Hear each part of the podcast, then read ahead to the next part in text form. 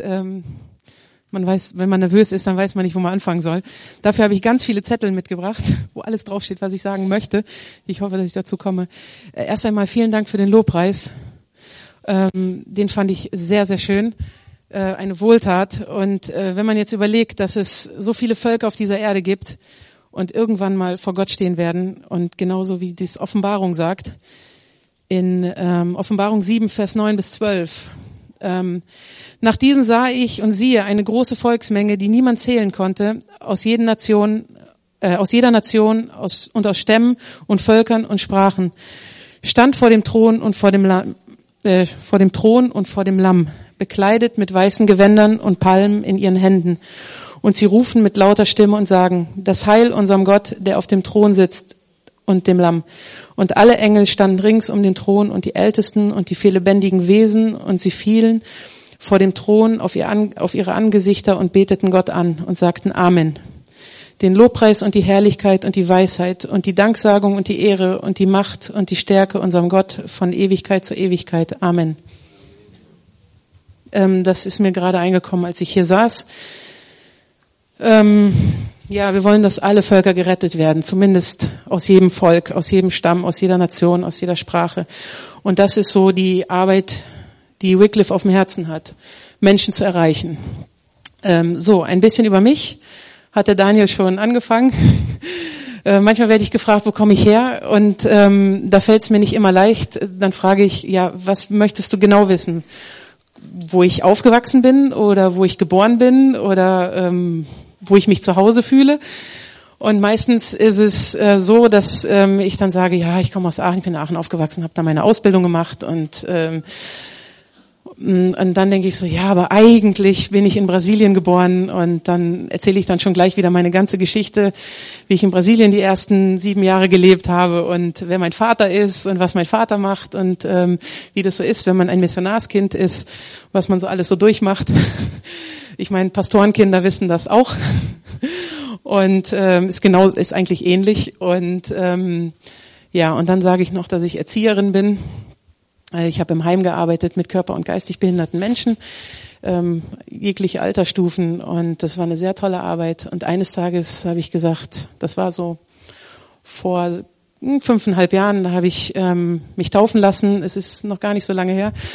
Ähm, und dann habe ich gesagt, Gott, mach mit mir, was du möchtest. Eigentlich hat Gott mich gar nicht gerufen. Ich habe gesagt, mach mit mir, was du möchtest das muss man, da muss man echt aufpassen, was man da sagt, weil wenn man das, äh, da kann Gott sofort sagen, hier, los, geh, ich habe dann Platz für dich. Und ähm, ja, dann war ich auf einmal wieder zurück in Brasilien nach über 25 Jahren in einer Mission und ich kannte Wycliffe überhaupt nicht und ähm, ich wusste gar nicht, dass es so viele Sprachen auf dieser Welt gibt und dass so wenig Leute die Bibel lesen dürfen. Und die habe ich dann in Brasilien kennengelernt. Das bin ich, wie man sehen kann. Die Tätowierung habe ich nicht mehr, ist nicht weggelesert worden, sondern das ist einfach nur eine Bemalung. Ähm, ich durfte zwei Wochen bei den Indianern sein in einer Bibelschule und mit ihnen den Tag des Indianers feiern. Und äh, dort haben sie Gott angebetet, gepriesen und ähm, haben Gottesdienst gefeiert. Richtig schön mit Tänze und ähm, das war ganz toll. Da ist mein Herz aufgegangen. Da habe ich gesagt, hier ist mein Platz. Vorher habe ich noch Bibelschule gemacht, zwei Jahre. Und ähm, da ähm, hat mich dann mein Weg sozusagen zu Wycliffe geführt. Wycliffe, wer ist Wycliffe? Das werde ich gleich erzählen. Was haben wir da noch? Eigentlich könnte die Doro das vorlesen. Hilf mir doch mal.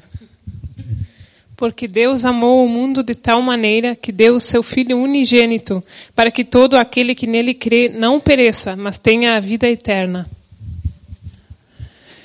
Ich könnte jetzt weiterreden in Portugiesisch, aber ich glaube, dann würden die meisten das nicht verstehen. Und dann müsste die Doro übersetzen. Und wahrscheinlich würde ich auch Fehler machen, aber das ist ja nicht so schlimm. Ähm, man fühlt sich komisch, wenn man was nicht versteht, oder? Ich meine, die meisten wissen wahrscheinlich gar nicht, was da steht oder was das bedeutet. Sehr gut. Ich lasse es mal offen. So, Brasilien. meine Heimat irgendwie, Deutschland aber auch. Ähm, mich hat's immer wieder nach Brasilien gezogen. Die meisten kennen, Fuß, äh, kennen Brasilien. Nee, das war die falsche PowerPoint. Nein, das war die falsche Folie. Egal. Brasilien ist das fünftgrößte Land der Erde. Ich werde jetzt ein bisschen ein paar Statistiken euch geben, damit ihr einen kleinen Einblick bekommt. Und dann, ähm, ja, also Brasilien ist das fünftgrößte Land der Erde, also sehr groß, sehr grün und es hat 205 Millionen Einwohner. Und von diesen 205 Millionen Einwohner sind eine Million Indianer. Die Amtssprache ist Portugiesisch, aber es werden noch viel mehr Sprachen gesprochen. Und zwar 216 insgesamt. Da, darunter ist auch ähm, Italienisch, Polnisch, Deutsch und so weiter. Die meisten kennen Brasilien so, dass bis auf das Das finden wir ganz toll. Am, meistens am 1.7. und am 7.1. wird Brasilien daran erinnert, dass sie verloren haben und wir Weltmeister geworden sind. Also mein Herz schlägt auch für Deutschland, so ist es nicht. Wir kennen Rio, das ist Brasilien, so kennen wir das. Wir kennen den Karneval, wir wissen, das gibt's in Brasilien. Wir wissen aber auch, dass es die Favelas gibt, die Armviertel, arme Leute, Obdachlosigkeit, Drogenhandel. Aber es gibt auch die Indianer. Und die sind meistens vergessen. Da sie nicht unter dem Gesetz Brasiliens oder unter dem Staat stehen, sondern ähm, ihr eigenes Leben leben dürfen, die ähm, selbst wenn ähm, da irgendwas Kriminelles passiert, wenn, wenn Menschenopfer gebracht werden oder so weiter, da hat der Staat nichts mit am Hut, das, da kümmern die sich nicht drum, die sagen, die leben in ihrer Kultur, wir mischen uns da nicht ein. Handys haben sie auch. Also wenn die rauskommen, das erste, was die haben, ist ein Smartphone, ein Facebook-Account und ähm, ja WhatsApp. genau, auch wenn sie nicht schreiben können und auch nicht lesen können, aber ähm, das haben sie. Aber viele können, viele können lesen und schreiben. also einige, die rauskommen und arbeiten gehen und so weiter. So groß ist Brasilien, äh, so sieht Brasilien aus. Das Grüne oben, da sind die meisten Indianer. Ähm, die sind natürlich auf ganz Deutschland verteilt, äh, auf ganz Brasilien verteilt, Entschuldigung. auf ganz Brasilien verteilt und ähm, aber hauptsächlich im Amazonasgebiet. Das ist dieser große Fluss, Fluss mit den ganz vielen Armen. Da ein Laser? Moment. Ähm, ah, da. Mal hier. Da ist der, da ist der Amazonas. Und hier ist ein Fluss, der, der heißt Xingu. Da erzähle ich nachher noch was. Da nochmal? Ja. Das ist der Amazonas. Ich glaube, der längste, breiteste Fluss auf der Welt. So. Genau, also Wycliffe. Wycliffe arbeitet weltweit mit über 100 Organisationen in mehr als äh, 60 Nationen. Und ähm, das sind, ich weiß gar nicht, wie viele Arbeiter, ich glaube über 2000 Mitarbeiter. Für Deutschland arbeiten 136. Wir haben 7000 Sprachen. Bevor ich Wycliffe kennengelernt habe, wusste ich nicht, dass es auf dieser Erde 7000 Sprachen gibt oder noch darüber hinaus. Man weiß von ungefähr 7000. 2900 Sprachen haben die Bibel in ihrer Sprache. Also das heißt mindestens ein Buch. Das sind so um die 300 ähm, Sprachen, die eine komplette Bibel haben oder 500, irgendwie sowas um den Dreh rum. Und ähm, aber 1800 Sprachen haben kein einziges Wort, die haben keinen Zugang zur Bibel, zu Gottes Wort. Sie, sie wissen nicht, dass die Bibel existiert.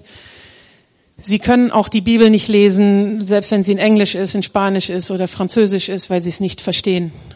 Deswegen müssen wir dorthin gehen und ihnen das Wort übersetzen. In Deutschland gibt es mindestens 80 Übersetzungen. So reich sind wir. Und ähm, das sind Dialekte, das ist verschiedene Übersetzungen, Luther, Elberfelder, Neues Leben und so weiter. Im Englischen, glaube ich, gibt's um die 500. Einfach nur, um mal zu zeigen, ein paar Zahlen um, den, um die Ohren zu werfen. In Brasilien gibt es mehr als 190 Indianersprachen, von denen man weiß. Es gibt darüber hinaus noch mehr, aber viele sind auch schon ähm, ausgestorben. Ähm, 17 komplette Bibeln gibt es in den Sprachen und 63 Sprachen haben das Neue Testament und 24 Sprachen haben nur Teile aus der Bibel. Das kann manchmal sein, das ist es nur das Evangelium von Markus oder von Lukas oder das Buch Ruth oder irgendwelche Briefe und oder das Buch Jona. Und 86 haben kein einziges Wort. So.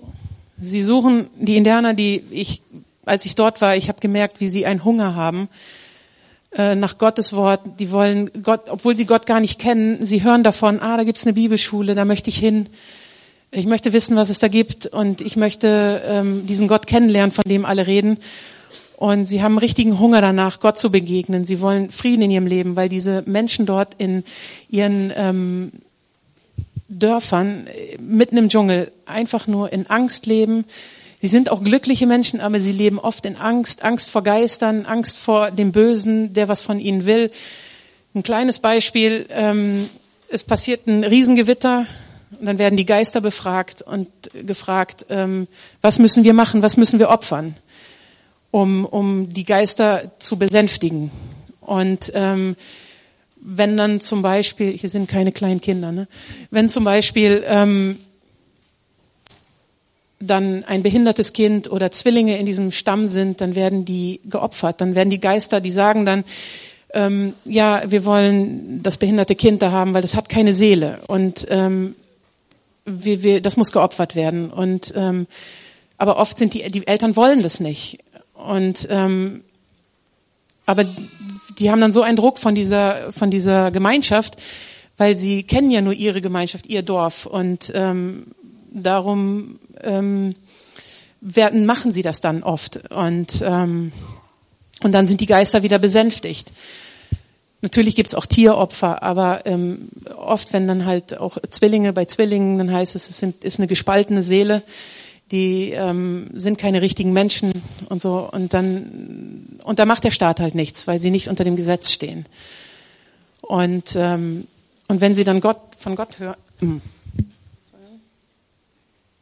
Wenn sie dann von Gott hören, dann und äh, Gott ja in seinem Wort erkennen und in seiner Sprache, äh, in, in deren Sprache hören, dann sehen sie, oh, das ist das ist ja mein Gott. Mein Gott redet zu mir. Der der, der liebt mich. Der will, dass ich ähm, Frieden habe. Der will, dass ich geheilt bin, dass ich ähm, in eine Perspektive auch für mein Leben habe und ähm, der redet meine Sprache. Das ist nicht ein Gott des weißen Mannes, sondern das der der das ist mein Vater. Das ist mein Gott. Und Wycliffe arbeitet in verschiedenen Bereichen, nicht nur in der Bibelübersetzung, sondern auch in der Spracherkundung und Sprachforschung. Das bedeutet, dass es wird geguckt, wie viele Sprachen gibt es in dem Land, wer spricht diese Sprache, wie viele Leute sprechen diese Sprache, ist die Sprache vom Aussterben bedroht, ähm, lohnt es sich überhaupt dann eine Bibelübersetzung zu machen, ähm, solche Sachen. Und die Sprachforschung, da geht es dann darum, wie analysiere ich die Sprache? Wie schreibe ich die auf? Wie, ler wie lerne ich die überhaupt? Wie schreibe ich die auf? Ähm, wie funktioniert die Sprache? Ähm, was für Buchstaben nehme ich? Ähm, nehme ich die lateinischen Buchstaben? Nehme ich die arabischen Buchstaben? Kommt dann darauf an, in welchem Land man arbeitet. Und wie die Leute halt auch vor Ort ähm, zu diesen ähm, Sprachen stehen oder zu diesen Buchstaben stehen, weil ähm, es gibt Völker in Afrika zum Beispiel, da ist die Landessprache vielleicht Tschad-Arabisch. Das heißt, es sind arabische Buchstaben, aber da gibt es ein Volk, das von den Arabern unterdrückt wird. Und dann wollen die keine arabischen Buchstaben, obwohl es dann leichter für sie wäre, Sprache zu lernen, dann später in das Arabische. Dann wollen sie aber lateinische Buchstaben, weil sie sagen, nein, wir werden unterdrückt. Das heißt, die werden, das machen nicht nur wir, sondern wir arbeiten wirklich mit den Leuten zusammen vor Ort. Dann gibt es die Schulbildung. Das heißt, wenn die Sprache aufgeschrieben ist, ein Alphabet ähm, da ist, eine Grammatik da ist, dann werden Menschen ausgebildet, die eigenen Leute ausgebildet ähm, vor Ort, dass sie Lehrer sind, dass sie ihre eigene Sprache unterrichten. Und ähm, dafür braucht's Lehrer. Und dann werden auch Lese- und Schreibprogramme gemacht. Ähm, das andere ist die Bibelübersetzung. Da wird dann mit den Menschen, äh, mit den Einheimischen übersetzt, weil die kennen ihre Sprache am besten. Und ähm, die erkennen dann auch, okay, das ist meine Arbeit. Ich habe die Bibel übersetzt, nicht der weiße Mann hat mir die Bibel gebracht. Ähm, manchmal brauchen sie Hilfe, damit man Wörter erklärt, wie zum Beispiel Glauben. Man weiß nicht, Gibt es das überhaupt in der Sprache? Manchmal gibt es das gar nicht. Vielleicht auch das Wort für Sünde kennen Sie vielleicht gar nicht. Oder Vergebung. Was bedeutet das? Und dann muss man das irgendwie erklären. Und eventuell gibt es in dieser Sprache irgendeine Erklärung dafür, die man dann benutzen kann. Ähm, ich weiß nicht, ob jemand das Buch kennt. Ich schwör's bei diesem Kreuz, ich töte euch. Sehr gut. Da hat er, ähm, der Missionar, der hat dort ähm, ein Wort gesucht für Glauben. Und es gab aber kein Wort in dieser Sprache für Glauben.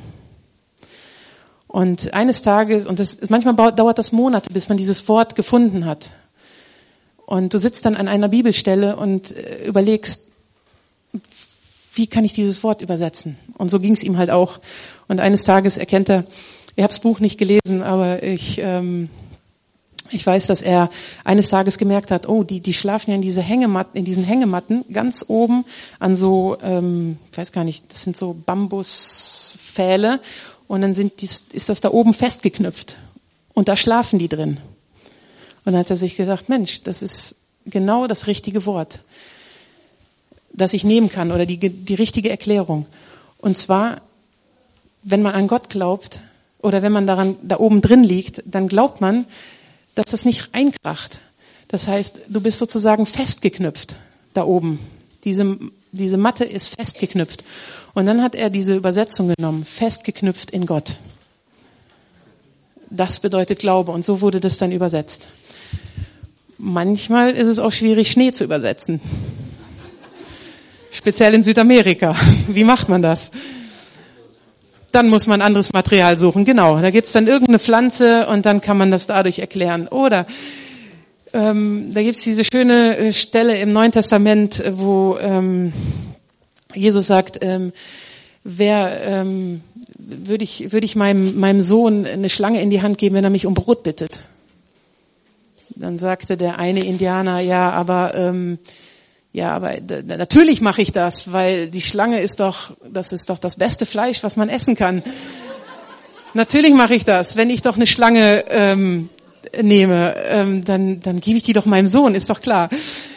Das heißt, es kann nicht immer wortwörtlich übersetzt werden. Und ähm, da wurde dann das Wort für Aal genommen, weil Aal ist ein sehr, also ähm, wohl in dem Stamm da, ähm, ein ganz schlimmes Tier, so wie für uns die Schlange. Genau. Dann gibt es noch praktische Dienste, das heißt, wir brauchen Ärzte, Piloten, Krankenschwester, Erzieher, Informatiker, die dann die Programme mit den Leuten durchgehen, Ingenieure und so weiter. Also wer sich angesprochen fühlt. So, meine Aufgabe wird sein, dass ich erstmal Sprache lerne, aber auch Sprache forsche. Welches, an welchen Ort ich gehen werde, ist noch nicht ganz klar, aber es wird in Brasilien sein. Wahrscheinlich ähm, an diesem am Amazonas, wo ich vorhin gesagt habe, da gibt's den äh, Xingu-Fluss. Da kann es sein, ähm, dass ich hinkomme. Und ähm, erstmal Sprache lernen, das dauert ein bisschen. Und dann irgendwann die Sprache forschen. Das heißt, auseinandernehmen, wie funktioniert die Sprache und später vielleicht bin ich dann dabei, einheimische Bibelübersetzer äh, zu, ähm, auszubilden und auch Lehrer im Bereich Schulbildung. Es gibt eine Organisation vor Ort in der Hauptstadt, die Brasilianer ausbildet und Indianer ausbildet, die äh, zu, dann Bibelübersetzer werden. In Brasilien kriegt man normalerweise relativ leichten Visum. Visum. Mittlerweile ist es schwieriger geworden. Äh, gar kein Visum kriegst du, wenn du mit den Indianern arbeitest. Und ähm, das heißt, diese Arbeit müssen Brasilianer machen, aber nicht viele Brasilianer fühlen sich angesprochen. Und ähm, da komme ich dann ins Spiel. Und ähm, da ich in Brasilien geboren bin, Gott hat das so gemacht, äh, brauche ich kein Visum. Ich habe meinen deutschen, äh, meinen brasilianischen Reisepass, ich habe auch meinen deutschen. Ähm, mit meinem brasilianischen komme ich ganz leicht rein, ohne dass mich einer fragt, was machst du hier? Das heißt, es ist ganz leicht für mich, in bestimmte Gebiete zu kommen, um mit den Indianern zu arbeiten und dann Brasilianer auszubilden. Und keiner fragt mich. In ihrer Herzenssprache. Das war ein lustiger Indianer. Ich habe ihn gebeten, sich so hinzusetzen. Ähm, ich habe ein paar Zitate mitgebracht von Menschen, die die Bibel in ihrer Sprache bekommen haben. Ich würde gern die Doro bitten, dass sie nach vorne kommt, damit sie mit mir das vorliest, damit es nicht so langweilig ist, wenn ich das alles vorlese. Warte, wo habe ich es?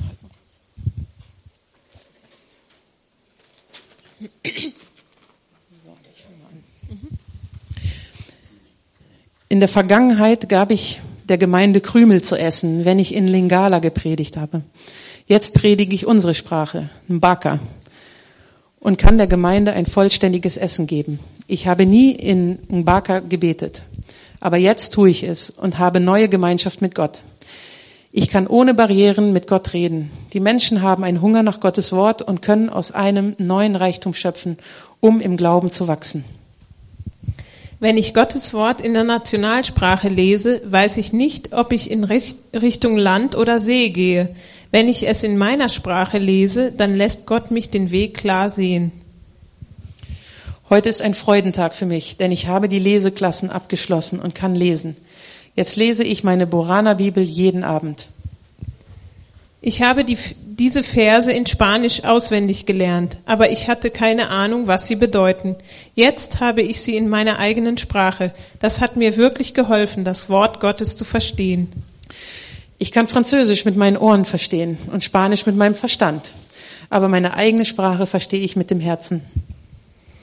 Ich dachte immer, die Bibel erzählt vom Gott der Weißen und für uns müsse es einen anderen Gott geben. Seit ich Gottes Wort in Bagam höre, weiß ich, dass dieser Gott auch mein Gott ist. Genau. So. Jetzt geht's um euch. Wo ist dein Platz? Ähm, wie gesagt, man muss vorsichtig sein, wenn man Gott bittet wenn er einen gebrauchen soll. Wo ist mein Platz? Ähm, manchmal habe ich auch Angst. Ich danke für das Wort heute. Und ähm, auch wenn ich darauf blicke, wo ich hingehen werde, ist es nicht für mich einfach, sondern ich habe auch Angst. Und ähm, ich weiß aber, dass mein Gott mit mir ist und dass er mich ja befähigt, dorthin zu gehen und diese Arbeit zu tun. Also keine Angst. Und zwar kann man gehen, selber gehen. Wie gesagt, vorsichtig bei der Sache.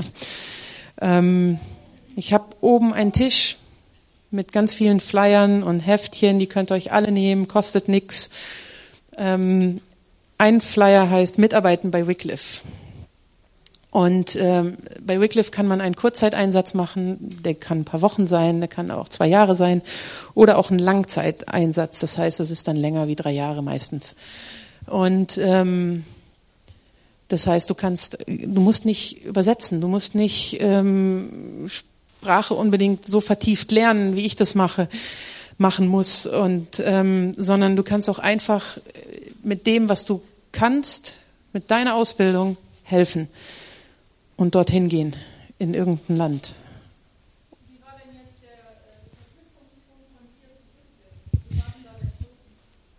Äh, Wycliffe habe ich in Brasilien, wie gesagt, kennengelernt. Ich habe einen Auslandseinsatz gemacht und ähm, habe dann, stimmt, danke, das habe ich echt vergessen, das übersprungen. äh, und ähm, irgendwie hat's mich, es hat zu mir geredet, dass so viele Menschen noch keine Bibel haben und dass es doch unfair ist, dass ich die Bibel lesen darf in meiner Sprache und sie gar nicht lesen können und nicht die Möglichkeit haben. Und da habe ich gesagt, so Gott, dann gebrauch mich irgendwie in dieser Mission oder in dieser Organisation, egal wo, wie, was. Und wenn ich als Erzieher irgendwo hingehe und in einem Heim arbeite, wo oder oder in einer Schule arbeite, aber gebrauch mich, egal wo. Und ähm, dann habe ich mich entschieden, halt äh, einen Langzeiteinsatz zu machen. Das heißt, ich weiß jetzt nicht, wie lang es gehen wird. Ich habe gesagt, ich stelle mich zur Verfügung und ähm, ja, das ist so, was ich gesagt habe. Dann kann man beten. Oh, das ist ein Fehler passiert. Okay, dann kann man beten für die Mitarbeiter, für die Arbeit, die Wycliffe macht, für dafür beten, ob man selber gehen möchte. Ähm, es ist wichtig, Gebet zu bekommen, speziell in diesem Beruf, äh, in dieser Arbeit. Ähm, man hat mit Mächten zu tun, ähm, denen wir uns hier in Deutschland eigentlich gar nicht so bewusst sind. Ähm, wie ich vorhin schon gesagt habe, du hast mit Geistern zu tun, die gegen dich arbeiten, die gegen dich kämpfen. Und deswegen ist es ganz, ganz wichtig, dass Beter hinter uns stehen, dass Beter hinter mir stehen. Und ähm, natürlich Geld kostet alles, ähm, dorthin zu gehen, dort zu arbeiten, die Leute auszubilden. Das brauchen wir auch. Wir brauchen die finanzielle Unterstützung, da der Staat kein Geld gibt. Das ist eine gemeinnützige Organisation. Das ist wichtig.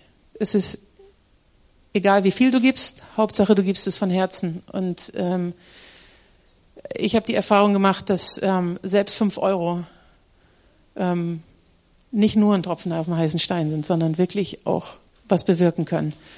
Besonders wenn man nicht mehr geben kann. Dann ist es wichtig, dass die Leute vor Ort, wie ich zum Beispiel, ermutigt werden, ermutigt werden, weiterzumachen, nicht aufzugeben, ähm, ermutigt zu werden, Sprache zu lernen, den Dienst zu machen, ermutigt durch Care-Pakete. Es ist immer schön, ein Glas Nutella zu bekommen in einem Land, wo Nutella teuer ist und auch nicht so gut schmeckt wie hier. Und ähm, ja, einfach da zu sein, wenn man in einer Krise ist und sagt, hey, ich höre dir zu. Auch wenn man nicht helfen kann. Dann ist es noch wichtig, dass man den Kontakt aufrechterhält. Im Dschungel ist es ein bisschen schwierig mit Internet, aber man kann Briefe schreiben und man findet auch irgendwo Internet und eine E-Mail, ähm, die muss man auch lesen. Man kann auch telefonieren, man kann auch besuchen. Ups, besuchen. Besuchen ist super. Die Missionare freuen sich, wenn man ihnen das Arbeitsfeld zeigen kann, wo man ist. Die Menschen freuen sich, andere Menschen kennenzulernen dort vor Ort. Also bist du dabei. Denn so sehr hat Gott die Welt geliebt, dass er seinen eigenen Sohn gab. Und damit wir alle, die an ihn glauben, nicht verloren gehen, sondern das ewige Leben haben. Vielen Dank. Das sind, das sind zwei verschiedene Volksgruppen. Und sie ähm, sind Christen und sie wollen Jesus nachfolgen, sie wollen ähm, Gott dienen. Und es war total schön, mit denen zusammen zu sein für diese zwei Wochen. Und ähm, das war herrlich. Und es war vollkommen egal, dass sie so klein sind. Es war egal, dass ich so groß war. Sie haben mich gar nicht gefragt, boah, bist du groß, sondern einfach schön, dass du da bist. Die haben mir alles gezeigt und ähm, ja, haben mich äh, zu Hause mich zu Hause fühlen lassen. Also deswegen ist es für mich ganz schwierig zu sagen, wo bin ich zu Hause.